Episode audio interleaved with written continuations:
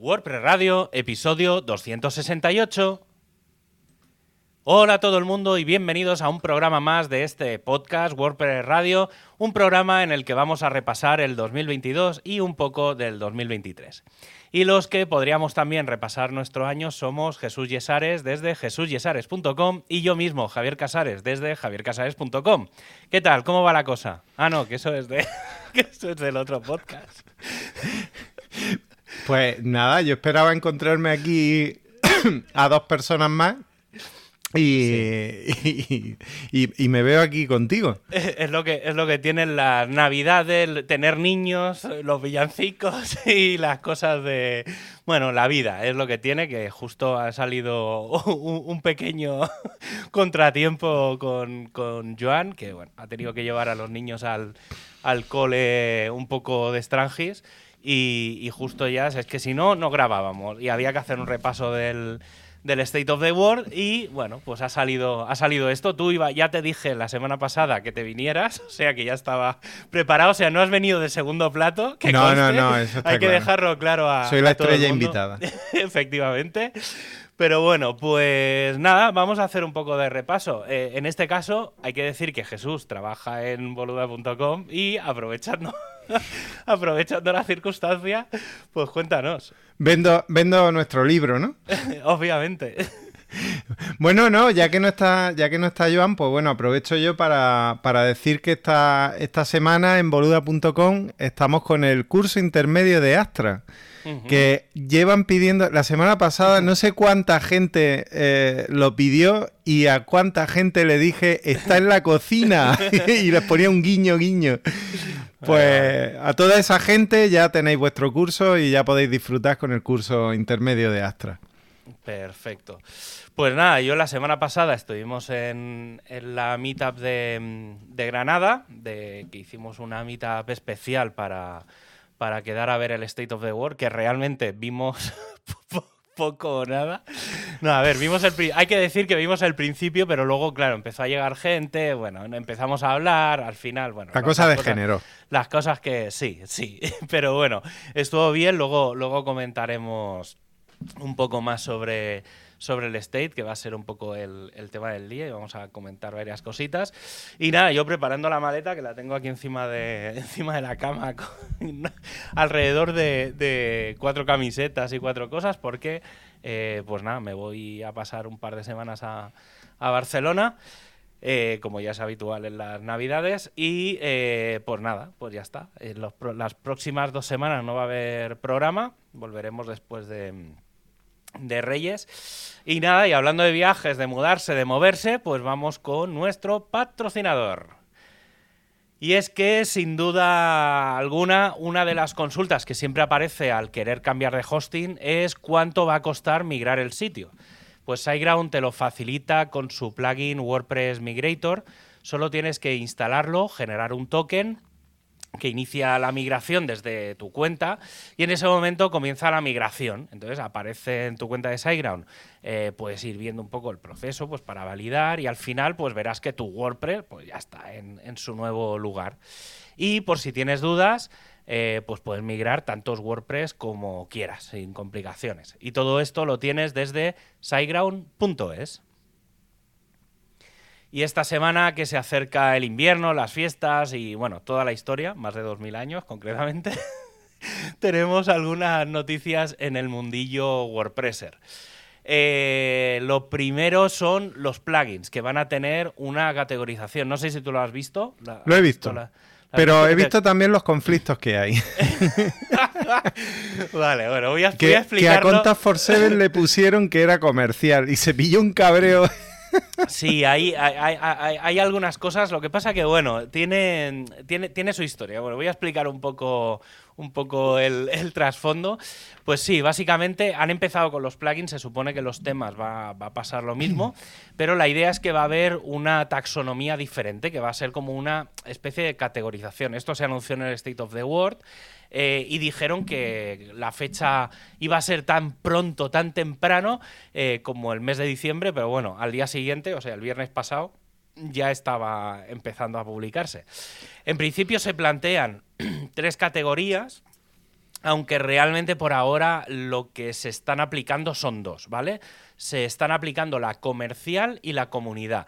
La tercera serían los canonical plugins, pero mm, por lo que dijo Matt un poco en el state, esto va a requerir un poco más de revisión, análisis y demás, porque una de las cosas que se plantea con los canonical plugins es que estén en la lista de los book, eh, bounties, madre mía, con las palabrejas, los, los back bounties. Em, ¿Esto qué significa? claro, que, que, si alguien encuentra un error de programación o algo grave, eh, se pagará por, por agujeros de seguridad y tal. Entonces, claro, este tipo de plugins necesitan revisión, necesitan eh, pasar una serie de estándares y demás que todavía no están. Entonces, por ejemplo, el plugin de Gutenberg está puesto como comunidad, pero más adelante estarán puestos como, como canonical o no sé muy bien exactamente cómo lo, lo indicarán, pero bueno, la idea es que estén marcados de una forma diferente.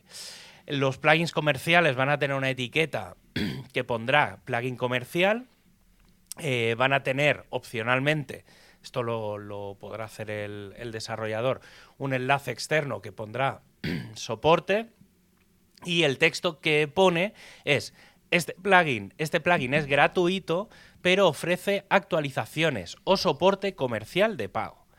Y los plugins de comunidad tendrán una etiqueta de plugin de comunidad con un enlace externo, opcional también, eh, que pone contribuye y el texto de los plugins es em, este plugin está desarrollado y recibe soporte de una comunidad. ¿Vale? Los enlaces externos, en el caso de los comerciales, eh, deberían ir, en principio, a una página de soporte del propio sitio web y los de comunidad, pues lo que se recomienda es pues mandarlo, pues yo que sé, a una URL de GitHub o algún sitio donde realmente puedas contribuir, porque se supone que para eso para eso está. Eh, por ahora el despliegue de estas opciones es manual, o sea que no todos los plugins lo, lo llevan lo que tú decías, tú has visto el. Bueno, sí, eh, pusieron como ejemplo el Contact for Seven. Y, sí, sí, se montó un poco de. Sí, bueno, se lo escuché, se lo escuché a Nawai Esther y me hizo mucha gracia porque me imaginé al japonés cabreado como.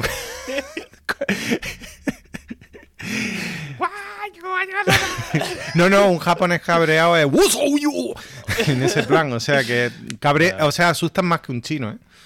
Sí, sí. No, pues, pues eso. En principio, a ver, sí que eh, ha habido bastante follón, porque yo estuve siguiendo un poco una serie de discusiones en, el canal de Meta.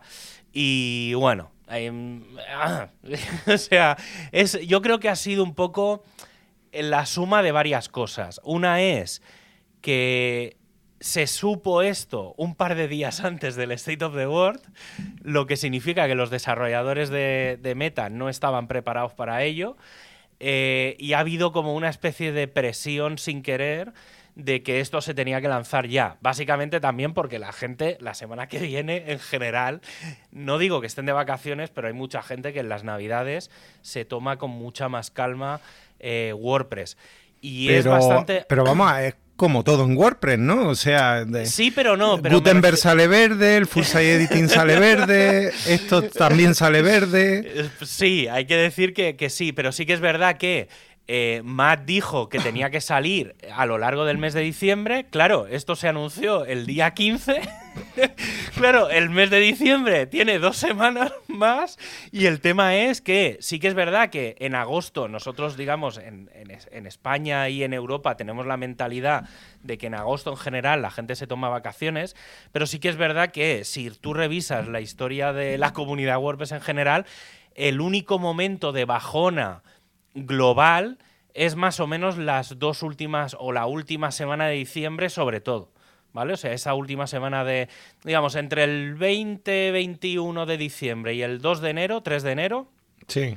Eh, la comunidad se para, básicamente. ¿Vale? Entonces, claro, ¿qué pasaba? Que había que lanzarlo. Entonces, han ido tan rápido que, claro, mucha gente se quejaba de, es que, claro, habéis lanzado y lo habéis puesto en producción sin ni siquiera avisar. Eh, la gente, claro, le ha pillado a contrapié porque no se esperaba eso. Entonces, claro, ha habido gente... Y entonces ha habido como un, un run run raro sobre los procedimientos, ¿vale? Entonces, claro, eh, no, es que claro, el post estábamos escribiéndolo, pero claro, había que lanzar antes, no sé. Y entonces se ha montado un poco de follón. Pero bueno, yo he de decir que, mm, que mis dos plugins actuales están, ya tienen su etiqueta de comunidad y de temas. Están sí, lo he visto. El, el WP Vulnerability como el WP Sustainable.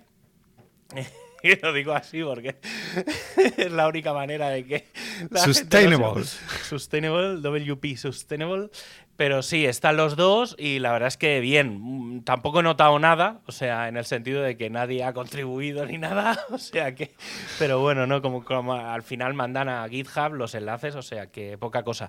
Pero bueno, creo que puede estar bastante bien. Eh, también, por ejemplo, otro ejemplo que he visto que para, para ver un poco cómo quedaba era el de uno comercial, en este caso me fui a Yoast, que era como el claro ejemplo de, plugin comercial, y sí, pone un poco lo que, lo que he dicho y ya está, mandan a una URL de, de la web de Yoast, de yoast.com, y, y, ya está, o sea que todo, todo bastante, bastante tranquilo. Pero bueno, supongo que lo iremos viendo poco a poco, porque es un proceso que se está haciendo, eso, se está haciendo manual por ahora y ya está. Si alguien lo quiere, lo puede pedir, manda un mail y, pide, oye, ¿me podéis activar lo de, lo de las taxonomías, lo de las categorías? Y os lo activan y ya está, no, no, hay, ningún, no hay ningún problema. Más cosas. Eh, temas PHP. luego, luego, comentaré, luego, comentaré, luego comentaremos un poco con más detalle el tema del, PHP 8 que salió en el State of the World. Pero precisamente eh, por eso me ha sorprendido un poco, porque esta noticia yo personalmente no me la esperaba, pero ha aparecido en el equipo de Core un ticket eh, que podría, y digo podría porque ahora ya no está tan claro según ha ido evolucionando el ticket, ¿vale? Pero bueno, la idea es que eh, dejaría obsoletas las versiones previas a PHP 7.2 en WordPress 6.2. ¿Tus plegarias serían escuchadas? Eh, sí, pero, pero no. no, ahora, ahora explico un poco. Qué bajona. Eh, a ver, la idea es, hay, un poco doble camino. Por un lado está el tema de, mm, que haya menos código en el, core de WordPress y también pues, que el, hecho de que una versión de WordPress mantenga menos versiones de PHP también hace que los plugins fuercen a eliminar código obsoleto de, pues, del plugin, de los temas, de todo lo que haya. Entonces, ¿qué ha pasado? pues lo que todo parecía, esto venía, se ve que de unas, de unas conversaciones de estas privadas entre varias personas y alguien dijo, ah, pues vale, pues venga, vamos a hacerlo, porque ya como PHP 7.2, o sea, 7, 5.6, 7.0 y 7.1 tienen menos del 5%, pues lo vamos a dejar obsoleto, ¿vale? Que es como un poco la regla. Y entonces se han puesto a revisar, a revisar, a revisar y no es tan real eso. Entonces, eh, claro, ha habido un poco de movimiento, sí que se plantea que, o sea, ya más o menos han cambiado, o sea, están todos los tickets, está todo el código listo para hacer el commit y hacer el patch para que esto ocurra, pero se han dado cuenta de que mm, a lo mejor cuando llegue 6.2 no está ese 5% famoso y tal. Entonces, eh, claro, yo una de las cosas que he preguntado, eh, que es algo que en el equipo de hosting hemos hablado más de una vez, es si están teniendo en cuenta lo que en el equipo de hosting llamamos los WordPress fantasma. Un WordPress fantasma es un WordPress yo qué sé, 3.9 con PHP 5.6, ¿vale? Pero a ver, ¿esto cómo lo detectan? Es que, claro, ese es el problema. El problema es que, claro, es lo que yo les decía. Digo, es que estáis basando vuestros datos en una cosa muy genérica, que es el porcentaje de uso de PHP, pero sin relacionarlo con el porcentaje de uso de PHP según la versión de, de WordPress. Porque no es lo mismo un WordPress 5.9 con PHP 5.6, ¿vale? Que es un WordPress moderno con un PHP muy antiguo, que un, yo que sé, que un WordPress 3.9 con PHP 5.4. Es que claro, es lo normal. O sea, un WordPress 3.9 con PHP 5.4 era lo que había en su día. Si esa persona no ha evolucionado ese WordPress, eh, es que eso es un fantasma, eso está ahí y eso no se va a actualizar. Y si se tiene que actualizar, el problema no es WordPress, el problema es de hosting. Es decir, su proveedor va a tener que arreglarlo. Entonces, da igual que WordPress soporte PHP 5.6, si es que va a tener que migrar. O sea, el hosting donde está no sirve. Entonces, mm, ahí, ahí, yo no sé no sé qué ven, o, alguien ve algo que yo no ve, o yo estoy demasiado adelantado. Claro, claro yo estoy un poco. Tengo un bias eh, del equipo de hosting. Pero no sé, es como que está ahí y, no, hay, no hay manera de, de, que eso se desencalle. Pero bueno, demos por hecho porque es que luego, claro, había alguien que decía, hombre, ya puestos en WordPress 6.3 podemos dejar obsoleto la 7.2 y la 7.3 y dejar solo la 7.4. Y ya ahí yo he dicho, vale, este, este sí que se ha fumado algo, porque, porque este sí que no tiene ni idea de dónde está. Hombre, yo, a ver, personalmente, sí que tiene cierta lógica lo de PHP 7.2, porque esa versión incluye una serie de cosas que son muy necesarias para WordPress, pero es que las versiones anteriores no aportan nada. Entonces, no sé. Bueno, está ahí. Es una propuesta. Yo espero que se aplique por el bien de todos. Y, también por otra razón, que es que se haga más foco en PHP 8 y se deje de tener que dar cierta compatibilidad a 5.6, porque es que hay cosas que ya no son que no, son ya, compatibles. Ya no tiene sentido 5.6. ya... Yo, mira, es que yo es que ya es una batalla que yo ya he perdido hace hace mucho tiempo. Entonces, por mucho que le pregunte a Matt y que le preguntemos a Matt, mm, ya la respuesta no. Luego, luego comentaremos porque hubo unas preguntas en, el stage sobre PHP 8 y lo, lo, quiero, lo quiero también comentar.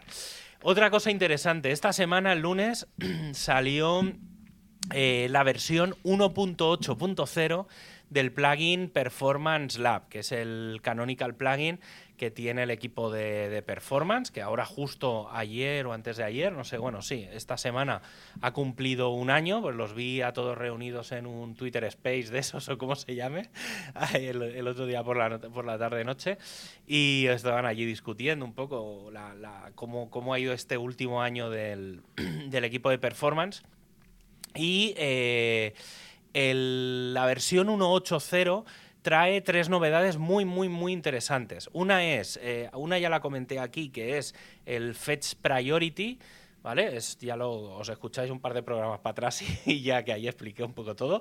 Pero sí que lleva dos novedades interesantes. Una también la he comentado bastante, que es la del SQLite, ¿vale? Eh, esto lo que va a permitir es convertir, bueno, la idea es instalar un WordPress nuevo, instalarle el Performance Lab y hacer que toda la información de la base de datos se almacene en un fichero de texto en vez de en una base de datos tipo un, servidor SQL. ¿Pero esto lo haces con el plugin de Performance Lab? Sí, sí.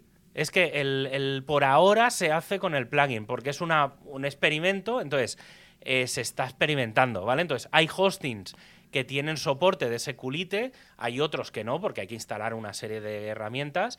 Em, pero, por ejemplo, la gente que utiliza local eh, lo puede probar. Entonces, si os queréis descargar una, una instalación nueva, os instaláis el plugin de Performance Lab, os vais a las opciones, le dais a activar lo del SQLite y a partir de ahí, bien.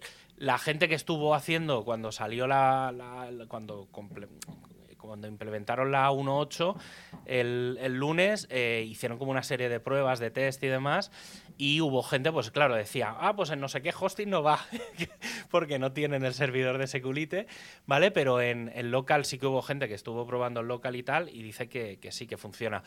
Es una versión experimental, le queda muchísimo, muchísimo, muchísimo recorrido, pero sí que es verdad que es la base. Entonces, una vez esté la base y está en el camino al core, ¿vale? Esto es como Gutenberg. Poco a poco iremos viendo cosas que se irán pasando al core. Sí que es verdad que esto yo, yo creo que va a durar muchos meses, por no decir, no digo años, pero tranquilamente, como mínimo nueve meses le queda ¿eh? para, verlo. Es decir, esto... Vamos, ¿qué otra cosa verde?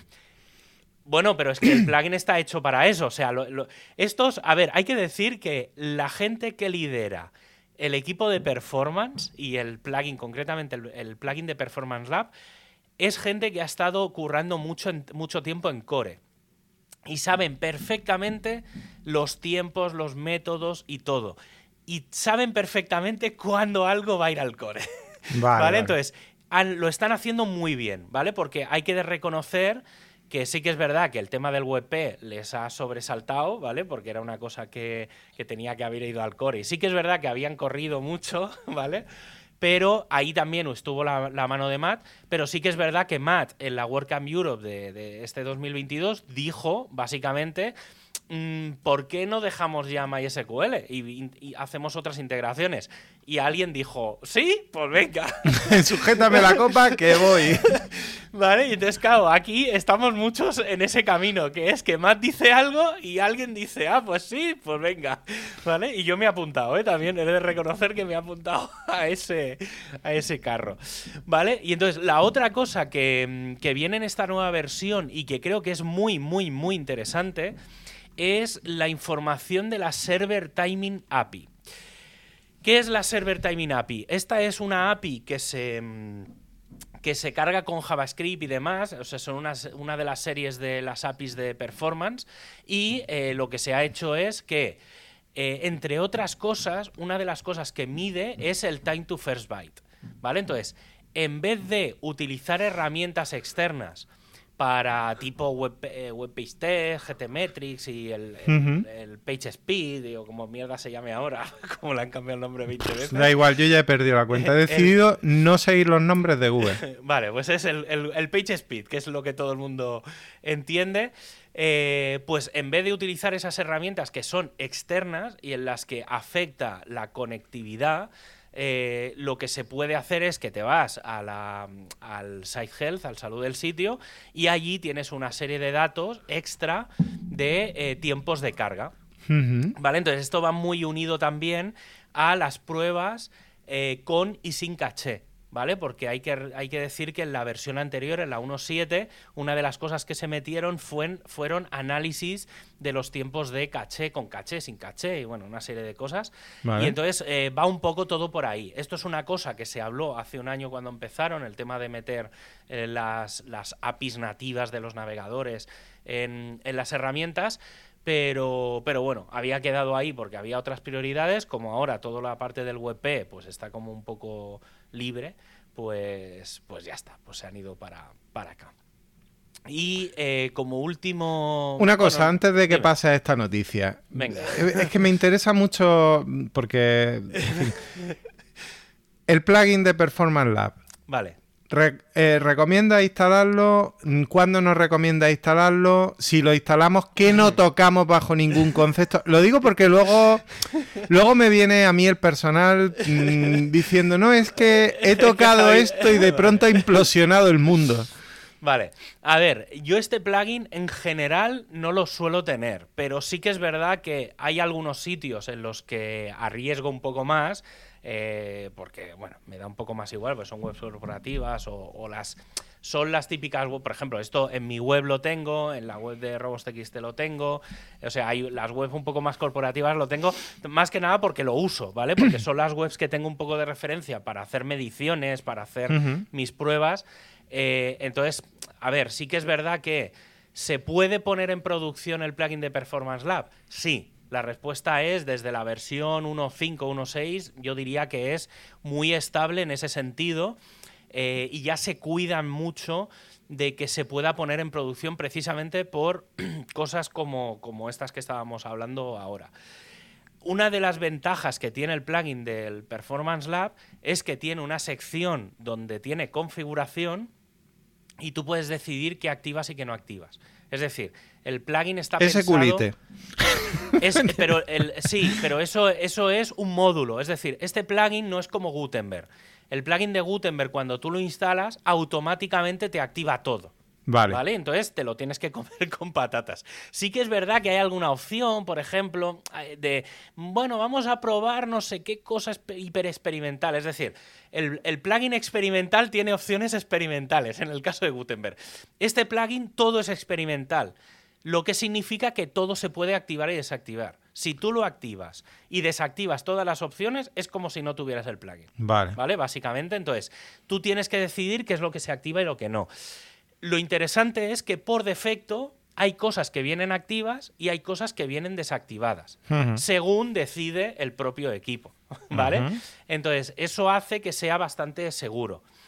Yo ya digo, ¿eh? Em, hay cosas que, en los sitios en los que lo tengo, lo tengo activado por defecto. Por ejemplo, el tema del WebP. ¿vale? Entonces, claro, hay los sitios más modernos que estoy montando, como sé que es una funcionalidad que en el futuro va a venir dentro de WordPress, ya, digamos, me he adelantado para activarla. Entonces, yo todo lo, todo lo que se supone que va a venir en un futuro con el tema del WebP dentro de WordPress, yo eso ya lo tengo activo en, en alguno de los sitios. Ese culite no lo tienes activo. No, primero porque no me he dado tiempo a probarlo, ¿vale? Pero no, el, tema del SQLite lo, lo tengo que probar tengo que mirar los las diferentes infraestructuras que tengo, porque tengo algunas complejas, tengo algunas que las monto yo, y entonces tengo que mirar, porque no sé si en las máquinas complejas que está el SQLite y en las otras en las que yo monto sé que no está. Entonces, seguramente lo que haré es montarme una pequeña máquina eh, como muy específicamente para hacer pruebas de, de esto. Pero bueno, al final es también un poco hacer, hacer pruebas, sobre todo haré pruebas de rendimiento de, pruebas de carga, con caché, sin caché, pero bueno, en este caso tienen que ser todas sin caché, eh, básicamente porque el SQLite no, no, permite las cachés como las entendemos, por ejemplo, la caché de objetos no, no existe como tal. Pero bueno, haré pruebas. Tengo, quiero, quiero hacer pruebas en plan añadir mil posts y poner que la página principal tenga mil posts, ¿vale? Para que, y entonces hacer una prueba de carga de hacer lo mismo cargando esos mil posts desde MySQL y desde SQLite. A ver qué es lo que tarda más y lo que tarda menos. Todo en la misma máquina, es decir, en la misma máquina tener dos WordPress, uno que tire de MySQL, otro de SQLite, y ver un poco cómo va. Sí que es verdad que de cara a, mm, a sitios pequeños, a webs corporativas, se supone que tiene que funcionar, que funcionar muy bien. Pero sí, a ver, yo es un plugin que recomiendo, ¿eh? o sea, confío ciegamente en el equipo que hay detrás. Lo mismo que te digo, que en el plugin, siempre que digo, el plugin experimental Gutenberg, con el caso del Performance Lab, para mí es, hay mucha seguridad detrás. Vale. Y luego la última, un poco noticia, que no es tanto una noticia, sino un poco, no, no sé cómo explicarlo, pero bueno, eh, últimamente, viendo un poco las movidas que hay en Twitter, ¿vale? La gente que tiene Twitter ya sabe qué movidas hay, la gente que no lo tiene da un poco igual. Eh, una de las cosas que mm, históricamente se han hecho en, en las WordCamps, cuando tú te das de alta, cuando te registras para asistir a una WordCamp, es que normalmente te piden el usuario de tu perfil de WordPress, tu usuario WordPress, y te piden tu usuario Twitter. Y es verdad que la comunidad WordPress siempre ha sido como que, si, si tuviéramos que definir la respuesta a la pregunta, ¿cuál es la red social de WordPress? ¿Vale? Entendiendo red social como las que todo el mundo utiliza y conoce, la respuesta muy claramente siempre ha sido Twitter. Es decir, si tú quieres encontrar a la gente de, WordPress, está en Twitter. Incluso más de una vez algún developer de core de Twitter, hay de, de WordPress me ha dicho, pero tú lanza esto en Twitter y que se genere el debate ahí. Eso me lo han dicho a mí, ¿eh? O sea... Qué mal, qué mal ha vendido Matt Tumblr. Tumblr, sí. ¿Vale? Entonces, eh, pero bueno, sí que es verdad que una de las cosas que, que se lanzaron un poco era sí, viendo cómo está Twitter hoy en día, eh, se tenía que pedir el perfil de Twitter y es lo que se promociona. Y hay que decir que es verdad que las acreditaciones y en la web, es decir, cuando tú te vas a la lista de asistentes de una WordCamp, eh, lo que te aparece es el nombre de la persona y te aparece debajo, ah, pues yo qué sé, arroba Javier Casares. Pero no hay, por ejemplo, un enlace al perfil de, de al profile de WordPress. Entonces, claro, yo una de las... Bueno, si os leéis los comentarios, dejaremos el, el, post, digamos, donde está puesto. Pero los comentarios, claro, yo una de las cosas que comenté es, hombre, es que quizá a lo mejor lo que habría que hacer es enlazarlo con el perfil de WordPress, pero no enlazarlo simplemente de, oye, ¿cuál es tu usuario de WordPress? Pues este, sino que haya como un botón de login de forma que valides que tú eres realmente la persona que es propietario de ese usuario. Eso por un lado. Y segundo, esto nos permitiría hacer una cosa nueva que no existe actualmente, que es, por ejemplo, crear un batch que sea asistente a las WordCamps. ¿Por qué? Porque estás validado. Entonces, ¿sigue siendo opcional? Sí, lo mismo que antes. Era opcional ponerlo o no ponerlo. Pero a mí una de las cosas que más me gusta es que cuando tú vayas al perfil de los asistentes a una WordCamp, tú tendrás el enlace a ver los perfiles de cómo la gente que va a la WordCamp participa en la comunidad WordPress. Y eso es muy, muy, muy interesante porque puedes ver el nivel de mucha gente. Y entonces está muy guay porque potencia que los asistentes de las WordCamps participen en la comunidad. ¿Vale? Porque si no, claro, vas ahí y ves que no tiene perfil o tal, y entonces es como que te va a incitar a participar. Esto es una cosa que está en pruebas, eh, todo apunta a que se va... Aparte hay otra cosa, que esto lo comentaban también en los comentarios, que es que eh, tú en tu perfil de WordPress puedes poner ya el enlace de Twitter, por ejemplo, el de Twitter, el de otras redes. Entonces, claro, no tenía mucho sentido pedir directamente el de Twitter cuando puedes pedir el de tu perfil y en tu perfil tienes todos los enlaces a tu web, a tu Twitter, a tu Facebook, a tu lo que sea. Yo lo que no quiero pensar es. Porque sabemos todo el, problemón que hay cada vez que se da la gente de alta en WordPress.org, que si el Slack, que si. Sigo, diciendo que no sé dónde está ese problema. Pero. Porque darse de alta es muy fácil. Solo hay que entrar en login.wordpress.org. El problema es que, que, que históricamente esa URL nadie la tenía en la cabeza y el botón de darse de alta no estaba en la web. Ahora, con, los cambios de diseño, sí que es verdad que está en la web y se ha notado porque cuando se cambió el diseño eh, se hicieron como unas estadísticas y alguien dijo... Eh, oye, se ha dado de alta mucha gente. claro, porque es que el botón está ahí, antes no estaba. ¿Vale? Entonces, eso ha ayudado mucho a darse de alta y ahora es realmente darse de alta es, es bastante fácil. Eh, pero vamos, que básicamente es entrar en eso, en login.wordpress.org, y ahí te puedes dar de alta, te puedes eh, loguear, puedes hacer un poco todo y controlas todo tu, todo tu perfil. Incluso hay una URL un poco medio secreta que es, si tú quieres, si no sabes cuál es tu perfil y estás logueado, entras en profile.wordpress.org barra me, barra mí, y automáticamente te va a tu perfil. Entonces está ah, guay porque sí, eso es, es un de, estas, de estos truquitos que te enteras un día y yo lo utilizo bastante porque puedes, eh, cuando le tienes que dar una URL a alguien para, oye, modifica aquí, aquí está el editar, le pones barra mi, barra edit y automáticamente se va, se va la edición. Y nada, pues dejamos aquí un poco las noticias. Estas son las últimas noticias del, del año. Eh, bueno, por ahora yo seguiré publicando en el, WordPress Podcast, pero eh, vámonos al tema del día que es el State of the World 2022. Y es que el jueves pasado, pues eh, día 15, a las 7 de la tarde hora española, a las 18 horas UTC, eran sobre las 10 de la mañana en Nueva York, cuando... Ah, no, a las 10 de la mañana, eh, o no, la, o la 1 o algo así, no, no sé, he perdido. El otro día lo miré y, no, no... Sí, sería ya más tardecillo. Sí, serían las, las 12, la 1 o algo así. Eh, pues nada, estuvo, como siempre, estuvo Matt dando su charla anual, su keynote address, annual keynote address, ¿vale? Que básicamente es eh, salir ahí y explicar un poco por lo que se ha hecho. Lo que Dar la chapa, vamos. Sí, sí, un poco. Bueno, es un resumen. Claro, la gente que está, que está todo el año un poco al día, pues eh, no le, en general no hay mucha información nueva, aunque sí que es verdad que si escuchas y lees entre líneas salen cositas. ¿Vale? Y un poco esas cositas son las que, las que vamos a, a decir. Sí, porque la gente que no ha estado al día es que le da igual también, o sea que en realidad...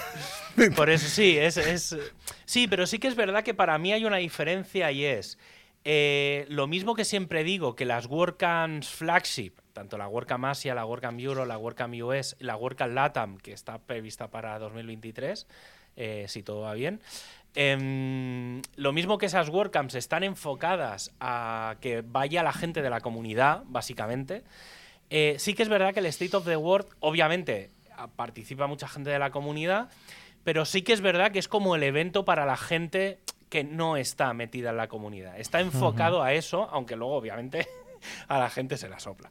Pero bueno, mira, la charla empezó hablando de Gutenberg, como no podía ser de, otra manera. Voy a intentar ir un poco en orden. ¿vale? De lo que, de cómo fue el propio, el propio evento. Entonces, comenzando por Gutenberg, pues eh, fue, bueno, ya fue el tema estrella en 2021 y ha seguido un poco la evolución en este 2022. Para comenzar, em, se comentó un poco el tema de la implementación en, en BBPress, ¿vale? Que son los, es lo que utilizan los foros de, de soporte de, WordPress. Y eh, pues se habló del, del, Gutenberg Everywhere o algo así. No, Blocks Everywhere o algo así. Eh, que básicamente es un plugin que permite poner todo, todo en todos los sitios y demás. Y bueno, si entráis ahora en wordpress.org barra support, veréis que eh, cuando vayáis a publicar, en realidad tenéis una versión reducidísima del editor de bloques, ¿vale? de, para publicar, pues bueno, los párrafos, las imágenes y demás. Y otra de las cosas que se comentó con respecto a, a Gutenberg fueron como otros proyectos que utilizan Gutenberg, pero no son WordPress, por decirlo de alguna manera. ¿eh? Uno de ellos fue una cosa que se llama Engine Awesome, ¿vale? Que básicamente es como un Gutenberg para Laravel, pero no es como un plugin de Laravel, sino es un SaaS, ¿vale? Es un poco raro el modelo. Y luego otra de las cosas que, mm, de las que Matt habló bastante es de cómo Tumblr va a meter o está intentando meter como con calzador eh, que todo el back office de Tumblr sea WordPress y el frontal eh, funcione con bloques, ¿vale? Una de las cosas que mostraron, para hacer un poco el resumen, fue copiar todo un post de WordPress, pegarlo dentro de un, del editor de Tumblr y automáticamente se veía todo perfectamente, teniendo en cuenta que todo eran bloques, que todo era tal.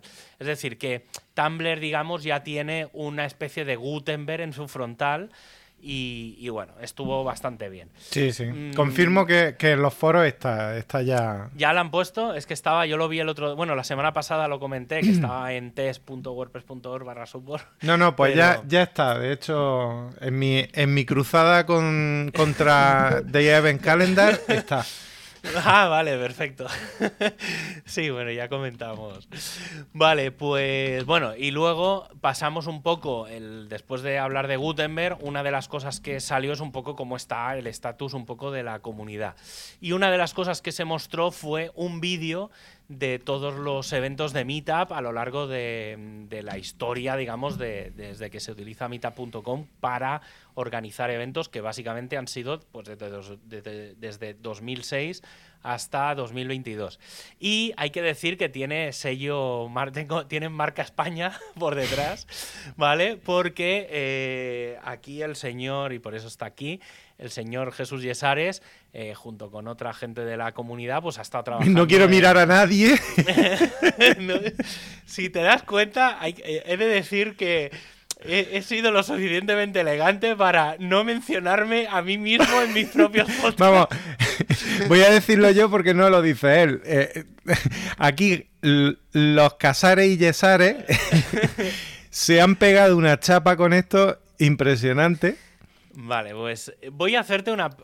Voy a hacerte varias preguntas con esto porque sí que es verdad que, claro, yo me sé un poco la historia de, todo, pero no es habitual ver gente externa participando. Eh, y cuando digo gente externa es gente que no trabaje para alguna empresa relacionada con WordPress, ¿vale? Es decir, normalmente en los State of the Word vemos cosas de Automatic, vemos alguna vez cosas de Yoast, cosas de las grandes empresas de, que hay en el mundo de WordPress, pero no se ven a, a contribuidores, digamos, que no están sponsorizados participando en el State of the Word y eso es bastante chocante. Entonces, lo primero es eh, cómo ha ido cómo ha ido todo un poco en, esta última semana. Eh, bueno, nosotros publicamos una foto en Twitter, pues un poco cómo, cómo ha ido, no sé, ha habido gente, sé que ha habido gente que te ha escrito por por Twitter y ha comentado pues, un poco cómo, no sé, ¿te ha hecho ilusión que te haya escrito alguien en concreto? Hombre, a ver, em, hay que decir que si es por Matt, no se habría enterado nadie, porque no dijo absolutamente nada de quién lo había hecho. Dijo, hay una animación muy divertida. Porque él la vio una hora antes. Porque él la vio, quizá en ese momento la estaba viendo, porque con la equivocación que tuvo al darle al play, probablemente estaba jugando con ella Pues mientras hacía la presentación. Pero sí que es cierto que sí, sí me ha hecho mucha ilusión porque, a ver, hay un trabajo detrás que nos hemos pegado, pues básicamente tú y yo, y, y luego, mmm, bueno, gracias a, a, Rocío y Sota que, que han, han, colaborado mucho, claro, desde dentro de, de Automatic. Y, y, luego también ha, ha habido dos, dos, tres personas más dos de Automatic, bueno, tres de Automatic, dos que estaban en el ajo del, del, state. del State of the World y una que es Juanma, que, que lo pillamos por allí en, en, la WordCamp Valencia y que ha sido clave porque ha sido sí, sí. El, que, el que ha ayudado a, a, que, a que la parte de Mapbox y, y JavaScript funcionase bien. Uh -huh. y, y, y, hombre, que te cite Josefa uh -huh. y que diga, que ponga un mensaje retuiteando nuestra foto en la que salimos, uh -huh. yo con cara de, de pavo, eh, y salimos los dos señalando a la tele y diga, cuando vi este mapa era justo lo que sabía que quería que, que, se publicase, mmm, hace mucha ilusión, la verdad, las cosas como son. Hay que, bueno, esto voy a hacer un poco, no, no sé cómo preguntarlo, pero ¿cuándo, o sea, ¿cuándo empezó un poco el proyecto? ¿Vale? O sea, el tema de los mapas, pues tú, a ver, ya la gente que te conoce, que te conoce sobre todo de otros podcasts y tal, de, de, del mundillo boluder, eh, sabe que tú eres geólogo, o sea, estudiaste eso. Eh, y entonces, claro, el tema mapas, pues es algo que es algo, digamos, que tú conoces desde hace muchos años. No es sí, algo sí, a lo sí. que te dediques, pero está ahí. Pero entonces, me he dedicado. Porque podía haber sido geólogo y no dedicarme a los mapas, pero sí. Vale, bueno, entonces, un geólogo no, siempre tiene un mapa encima, pero vamos. Sí, eso también. Vale, pero entonces, en, primero, ¿cómo. Un poco do, dos preguntas en una, que es cómo surgió la idea de empezar a hacer mapas con cosas de la comunidad y eh, cómo ha acabado un mapa en el State of the World. Es decir, pero no es lo mismo. O sea, una cosa es que tú trabajes haciendo tus mierdas con tus mapas y tus cosas, y otra cosa es, o sea, en qué momento ese un mapa de esos que en los que estabas trabajando. Eh, alguien lo ve y dice, uy, esto hay que escalarlo para que aparezca en algún sitio, porque esto hay que enseñarlo. ¿Vale? Un poco cómo, cómo es esa historia. A ver, como todo en la comunidad española, como todo en la comunidad española, todo empieza en Rocío. Efectivamente. o sea, Rocío y yo hace como tres. No, uf, hace, hace ya en 2019 o por ahí. Una noche que estuvimos cenando por, por logística, por temas logísticos, ella se quedaba sola esperando a, su familia y, y, todo eso aquí en Granada, a que vinieran a por ella, pues me quedé cenando con ella y para acompañarla y, y charlando de pronto dice que tú te dedicas a los mapas, pero ¿qué me estás contando? No sé qué, pero eso tú tienes que explotarlo. Rocío es muy potenciadora de las habilidades de cada uno, eso, eso lo sabemos sí, todos. Sí, sí. Tú abres la boca y te pringa en algo. Entonces, eh, y efectivamente, pues bueno, ella me metió el run run. Tú tienes que ser el, eh, eh, tienes que ser el, el que hace los mapas, que no sé qué, que no sé cuánto. Bueno, total. Yo en aquella época estaba peleado conmigo mismo y no, no, no le hice ni caso. Pero sí que se me quedó el mensaje. Y, y, bueno, ya un poco, porque oye, encontrar el camino tiene... Y ya un, un, tiempo después ya empecé ahí explorando cosas. Y este verano me pidió Rocío un pequeño favor. Y yo me vine arriba y, y, y, le hice básicamente eh, lo que se vio en el State of the World, pero un poco más pedestre. Entonces, eh, ella quería un, un, casi que un mapita, un, un, esquemita, y yo le hice la animación, la animación, pues, aprovechando librerías de Mapbox uh -huh. y, y, eso, pues, pues le monté eso. Claro, de ahí a lo que se ha mostrado en el State of the World, que a ver, no hay mucha diferencia aparentemente, pero sí que la hay.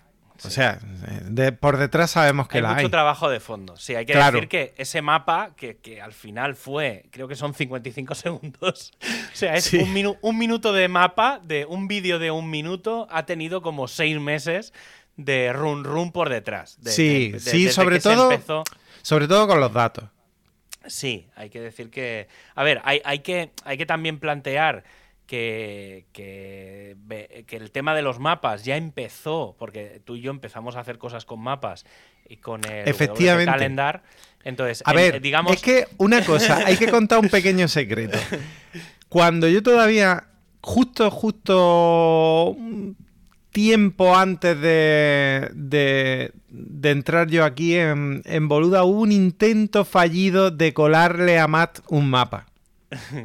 O sea, Rocío ya me pidió un, mapa. Y, y eh, pero claro, le entregué una cosa estática. Mm, por supuesto, los datos eran otra historia y no, no tenía nada que ver con esto. O sea, era, era otra historia. ahora lo puedo decir, era una porquería.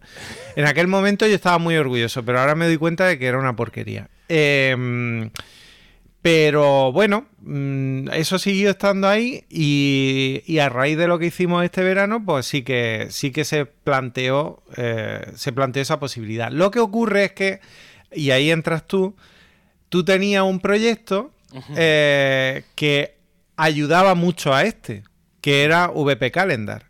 Eh, entonces, mm, que podemos, podemos decir que VP Calendar no estaba muerto, estaba de parranda. entonces. las eh, cosas de tener vacas de todo. Efectivamente. Y para este proyecto hemos aprovechado muchísimo los datos de VP Calendar. Sí, sí, sí, hay que decir que, bueno, es que ha sido la, estructura. Sí que es verdad que hemos aprendido mucho porque el hecho de tener yo todos los datos, aunque no estaban muy actualizados, porque sí que es verdad que desde 2022 no teníamos datos, eh, pero los datos históricos nos sirvieron sobre todo para, para plantear el...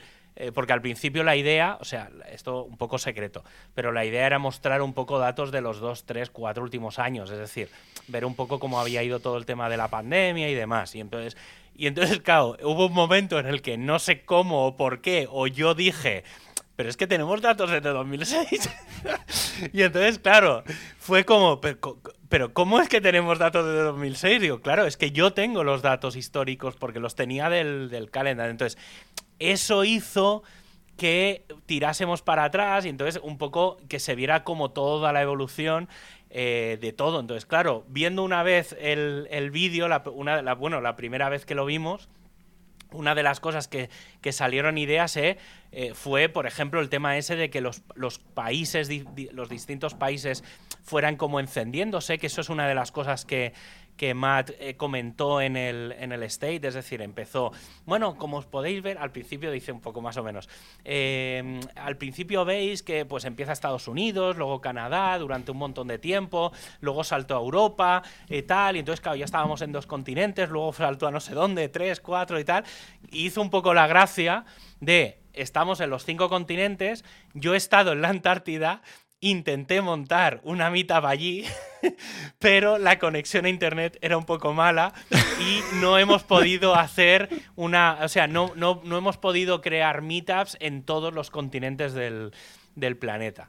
Y entonces quedó así un poco la gracia, pero sí que es verdad que ese mapa un poco... Eh, muestra eso, básicamente muestra toda la evolución con puntitos, muestra el tema de la pandemia, que ahí también tuvimos como mucho trabajo porque eh, claro, no en todos los países eh, las restricciones fueron en, la misma, en el mismo momento, entonces claro, hay, hay como una mezcla de datos que vas viendo, entonces te das cuenta un poco de dónde había pandemia, dónde no, dónde... Fue, es bastante curioso ese, ese vídeo. Yo personalmente lo recomiendo, lo recomiendo ver. Si quieres decir la, la, URL, porque no sé la que tengo yo aquí puesta. Sí, sí, sí, es correcta. correcta, que es SOTW, State of the World, SOTW 2022.wpcarto.com, ¿vale? Entonces ahí podéis ver el vídeo. Sí, tenéis que darle a un play que hay abajo y, incluso podéis moverlo. Si lo movéis muy rápido se vuelve loco, pero le dais al play y con paciencia se ve. Vale, entonces, preguntas, eh, preguntas un poco de, futuro. Eh, vale, ya has hecho este, este primer mapa, tal. ¿Qué planes de futuro hay? ¿Hay alguna cosa? Porque, claro, ahora haber hecho esto y, dejarlo ahí, entiendo que hay algún. Bueno, lo dejo como la folclórica en lo alto. No, no, no. Em, a ver, la idea es sacarle un poco más de punta a los datos, porque hay cosas interesantes, y intentar eh, crear pues algún mapa más, algunas visualizaciones de datos más, analizar un poco más. Em, bueno, sacar un poco de. no, no tanto en plan tan efectista, pero sí un poco para entender la comunidad. Es tratar de crear un pequeño proyecto para la comunidad que que ayude a entendernos de alguna manera, tanto a nivel global, pues como ya cada uno en su, país. Pero sí, es un poco crear una especie de, de, algo, todavía no, no, sé, no sé cómo definirlo, que ayude a, a la comunidad a, a, entender sus movimientos y a entender lo que sucede. está guay, está guay. Pues mira, hablando de, hablando de la comunidad y hablando de futuro, eh, otra de las cosas que se comentaron, que yo esto lo dejé caer la semana pasada un poco en, un poco en exclusiva, un poco no, muy en exclusiva, porque era una cosa que yo había leído en el, en el equipo de sistemas que alguien me preguntó el otro día, pero tú cómo sabías esto? Digo, porque claro, yo veo y leo cosas donde no debo, ¿vale? Pero ya la semana pasada comentamos el tema de el wp20.wordpress.net porque eh, el 27 de mayo de 2023 que cae en sábado esta vez. Eh, creo que hace cinco años también cayó en sábado, o se celebró en sábado. Em, es eso, es el 20 aniversario de, de WordPress y pues se van a plantear pues eso, eventos, moviditas y tal. Hay que decir que es una semana y media, dos semanas antes de la WordCamp Europe, eh, lo que significa que supongo que alguien en la WordCamp Europe habrá pensado, pues a lo mejor hay que hacer algo celebrando el vigésimo aniversario de WordPress. Entonces no me extrañaría, no me extrañaría que nos llevemos alguna sorpresa en la WordCamp Europe si alguien no tenía pensado ir, yo personalmente ya sabéis que estoy muy por la labor de, ir a las, a las WordCamps. El año que viene también quiero ir a la WordCamp US, pero bueno, ya eso ya lo veremos. Eh, más cosas. Otra de las cosas muy, muy, muy importantes que se comentaron. El tema de el pase de la fase 2 a la fase 3 de Gutenberg de Gutenberg como proyecto, ¿vale? Es decir, eh, y eso va muy ligado también al plugin, que esto no se, mm, no se ha hablado directamente, pero ya ha empezado a haber algunos movimientos, ¿vale? Entonces, eh, básicamente, cuando, cuando se lance WordPress 6.2 en marzo, abril, ¿vale? Se cerrará la fase 2 de Gutenberg. Esto significa que todo lo que tiene que ver con el editor de bloques y con los bloques y con todo esto, en teoría, se acaba. Se acaba en el sentido de mm, no de que no vayamos a ver una evolución o ciertas novedades, se acaba el concepto de damos por hecho de el, por eso, de, bueno, ya esto también lo comenté, que decían que de cara a 6.2 la etiqueta beta que aparece en el editor se iba a eliminar. Y básicamente esta es la razón, ¿vale? Porque es que el proyecto eh, se dará como finalizado en esta fase. Hay que recordar que, eso, que la fase 1 y la fase 2 han sido toda la parte de bloques y la fase 3 está enfocada a la colaboración, ¿vale? Ese es un poco el concepto.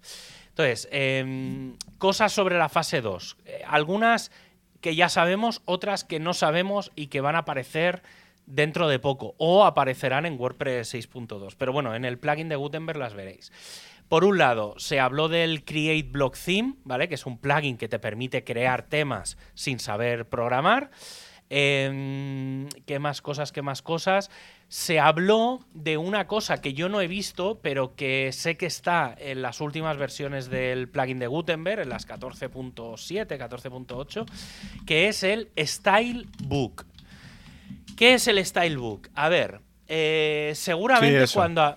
Sí, es que, eso, pero es que es muy interesante y, pinta muy bien.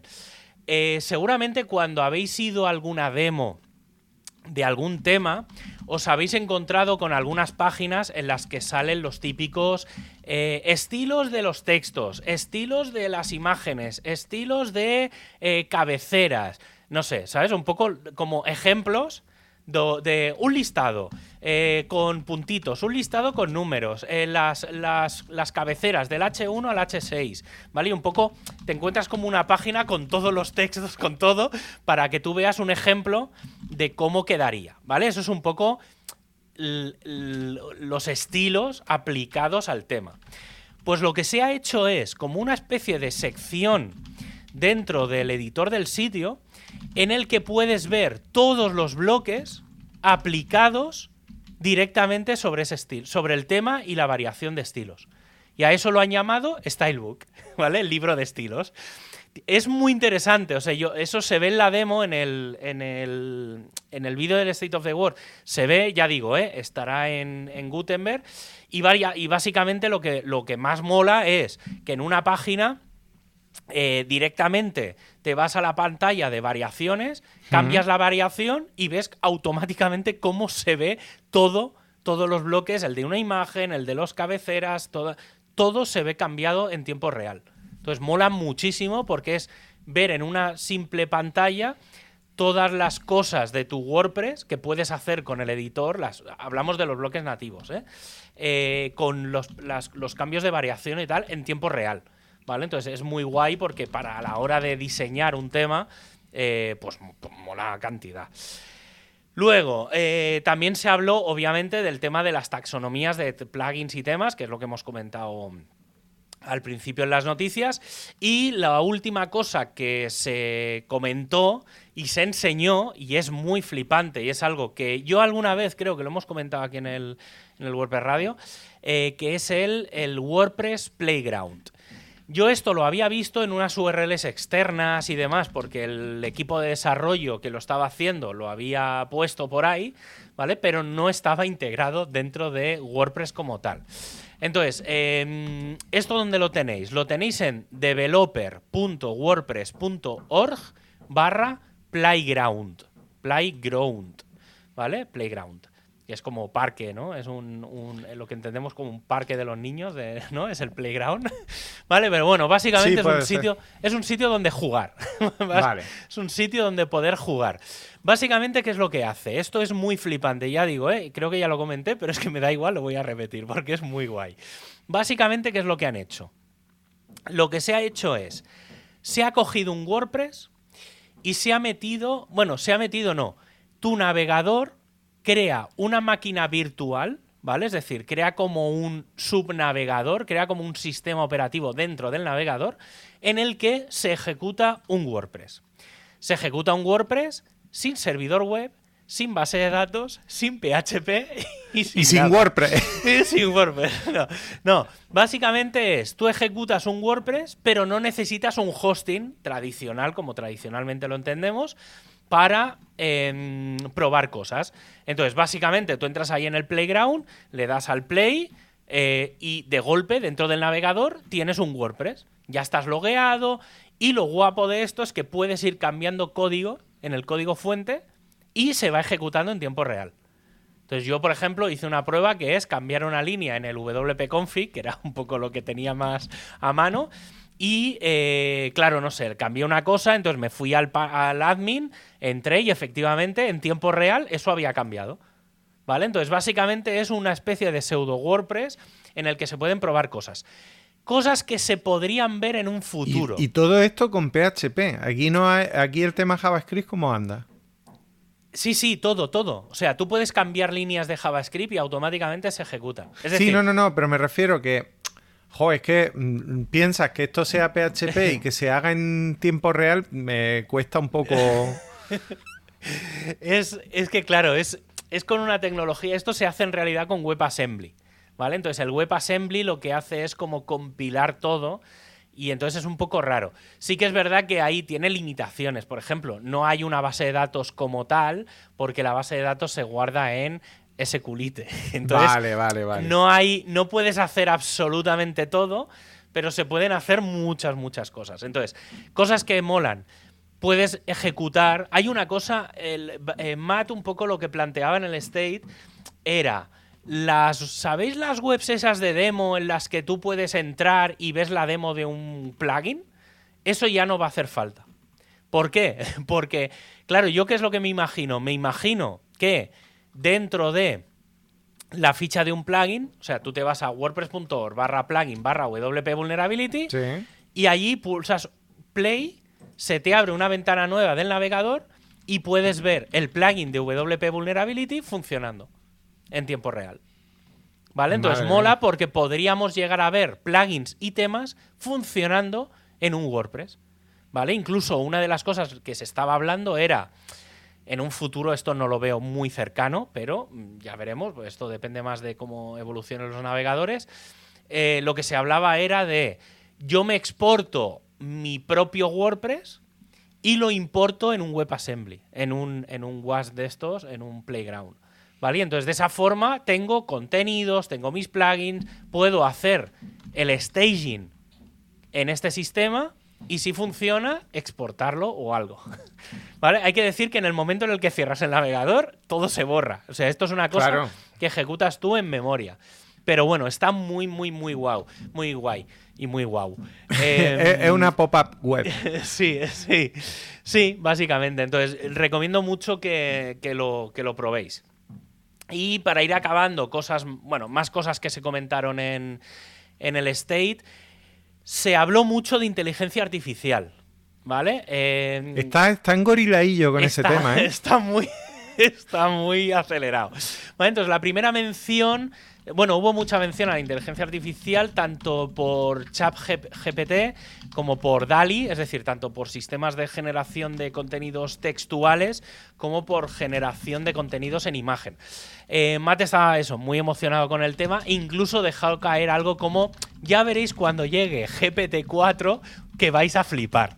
¿Vale? Yo esto, a mí me dio, esto lo comentamos tú el otro, lo comentamos tú y yo el otro día en una llamada, y te dije, yo creo que Matt tiene acceso a algo a lo que ningún otro mortal. Matt está en la pomada, vamos. Matt está ahí metido en el tema del OpenAI.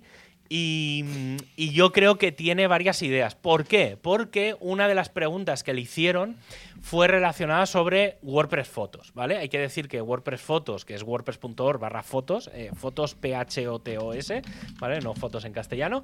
Eh, y entonces le preguntaron el tema de cuándo se va a promocionar mucho más el tema de WordPress Fotos.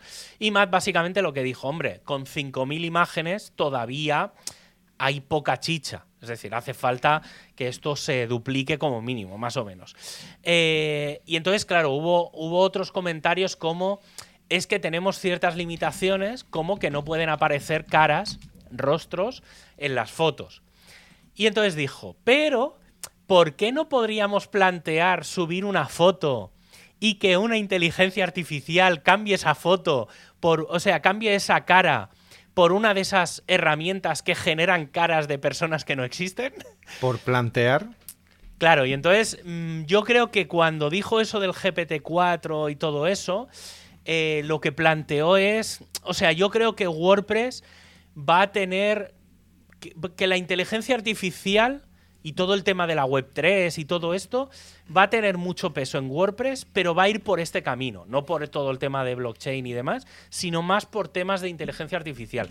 Hizo comentarios varios sobre temas de textos, de ¿podría llegar a WordPress generar textos automáticamente y no sé qué?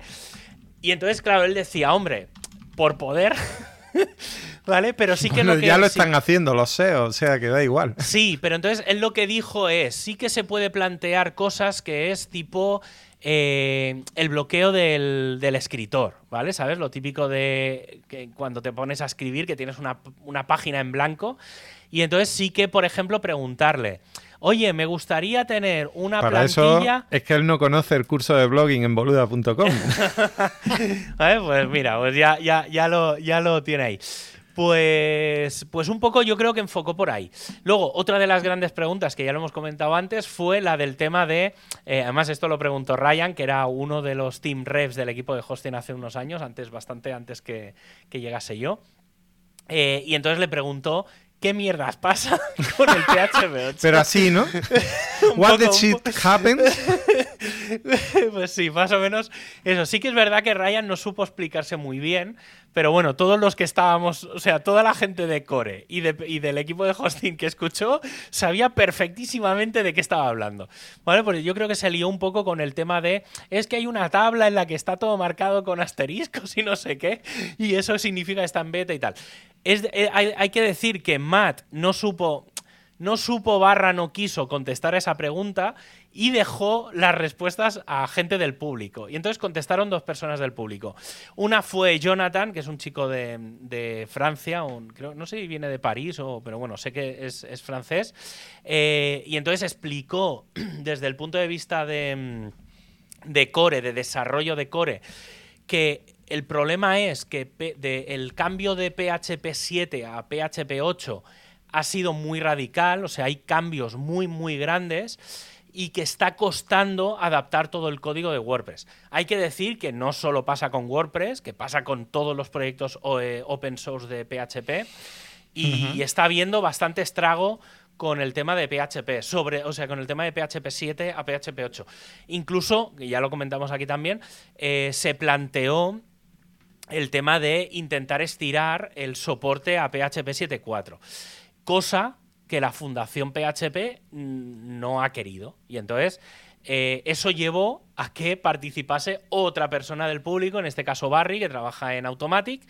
Y básicamente él lo que dijo es que, sí, que, es un, que hay un follón bastante importante en el tema de PHP, que en general no ha habido nadie ni nada que haya fomentado a la comunidad WordPress a pasar de PHP 7 a PHP 8 que sí que es verdad que en general WordPress debería funcionar bien con PHP 8, pero que no se asegura y que eh, Automatic, junto con otras muchas otras compañías del mundillo de Internet, sobre todo empresas de hosting, eh, han decidido seguir manteniendo PHP 7.4. De toda la rama de PHP 7, solo la 7.4. Eso quiero eh, insistir mucho. Es decir, si tenéis que mantener PHP 7, solo, única y exclusivamente la 7.4. Si tenéis algo en 7.3, pasadlo a 7.4. Haced el esfuerzo, porque es mucho menor hacer el esfuerzo de 7.3 a 7.4 que de 7.3 a 8 algo. También hay que decirlo. Entonces, em, sobre todo, básicamente, el, tema, esto ya lo comentaremos, si no, en, en, futuros programas ya haré un poco especial de cómo está el tema, de cara sobre todo a, a WordPress 6.2 pero porque tampoco está claro que en 6.2 vayamos a tener PHP 8. Mm. Em, pero básicamente es, hay muchas empresas de hosting y hay muchos proveedores y muchas empresas, por ejemplo, la gente de Ubuntu, la gente de Cloud Linux, que tiene sus propias versiones de PHP, bueno, de PHP en general. Y que eh, cuando sale un fallo de seguridad en PHP 8, como el código de PHP es open source también, eh, lo que se hace es transponerlo a PHP 7. Obviamente eso tiene unos costes, entonces hay muchas empresas que financian esa transposición. Entonces, en general, mm, para aquellos que digan, es que se ha acabado el soporte de PHP 7, no es real, ¿vale? Es decir, el soporte, el desarrollo oficial de PHP sí que es verdad que ha finalizado, pero el soporte de seguridad y de evolución a nivel, ya digo, ¿eh? de seguridad, no, no de funcionalidad, de PHP 7, en este caso de 7.4, sigue. Es decir, si vuestro hosting os da un aviso de PHP 7.4 ha llegado a su final de vida, al end of life, sí que es verdad, pero eso no significa que vuestra empresa de hosting no esté manteniendo, porque básicamente ya todavía se mantiene PHP 5.6. ¿Vale? Entonces, si se mantiene PHP 5.6 y todavía hay gente que lo usa y nadie, no se ha montado un drama, pasa lo mismo con la 7.4. Es decir, sigo y repito e insisto, la única versión oficial soportada por WordPress desde WordPress 5.7 hasta WordPress 6.1 es PHP 7.4 por favor, si no estáis muy seguros de lo que hacéis, no quitéis PHP 7.4 por mucho que os diga vuestra empresa de hosting. PHP 8 da errores en WordPress. Hombre, la cuestión, la cuestión es que las empresas de hosting no les dicen nada a los usuarios, directamente se lo cambian y ya está. Ya, eso es un pequeño problema. También hay que decir que eso no eso, o sea, esto que no sea una incitación a desarrolladores tenéis que hacer cosas ya para PHP 8. Que ya, ya, llevamos un tiempecito. Que ya llevamos dos o tres años, sí. Pero sí que es verdad que eh, yo, por ejemplo, todos los plugins siempre los intento mantener en versiones estables. Pero yo sí que las versiones mínimas que me, habían que me había puesto ya desde hace un tiempo al principio era la 7.2 y ahora sí que es verdad que es la 7.4. Es decir, yo todo mi software está un poco compatible entre la 7.2 y la, o sea, entre la 7.4 y la 8, la 8.1 y habrá que empezar ya a darle una ojeada a la, a la 8.2.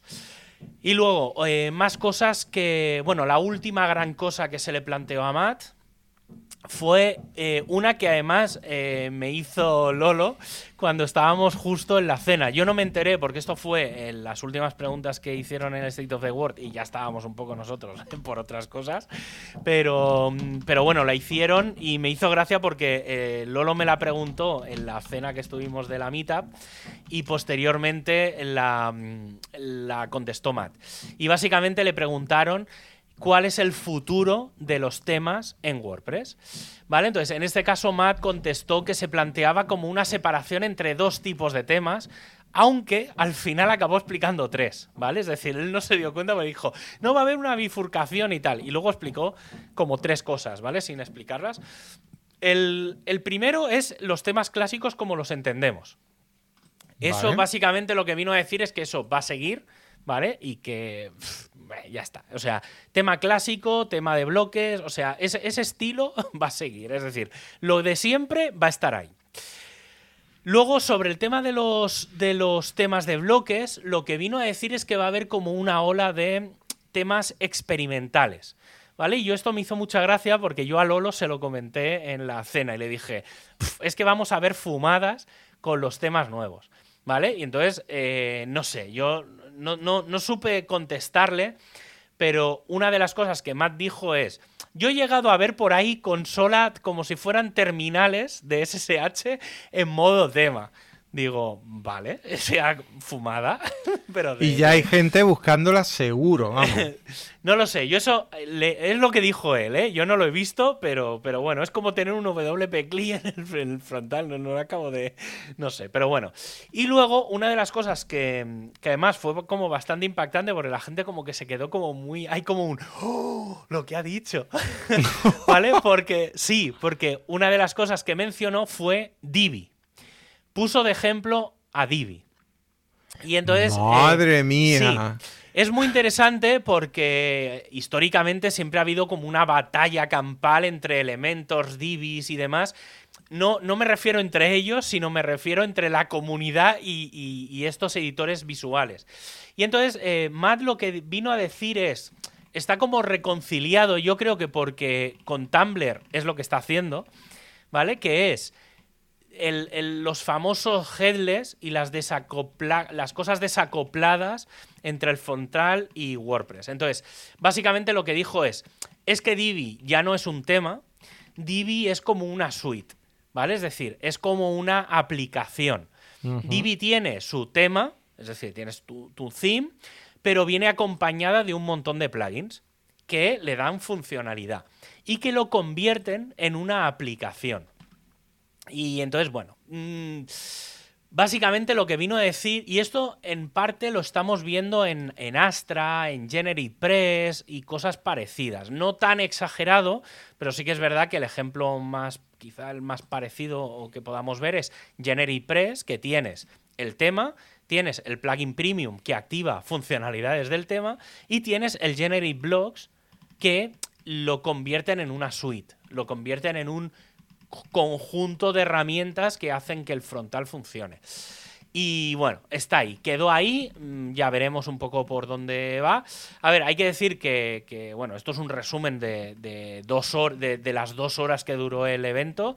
Eh, si queréis saberlo, si queréis verlo todo, pues os podéis ver el vídeo, que ya digo, dura dos horas, si alguien quiere comerse la chapa. Si no, en wordpresspodcast.es tenéis un resumen de un podcast de la semana pasada de unos 15 minutos en el que explico todo esto y todavía y todavía más con, detalle.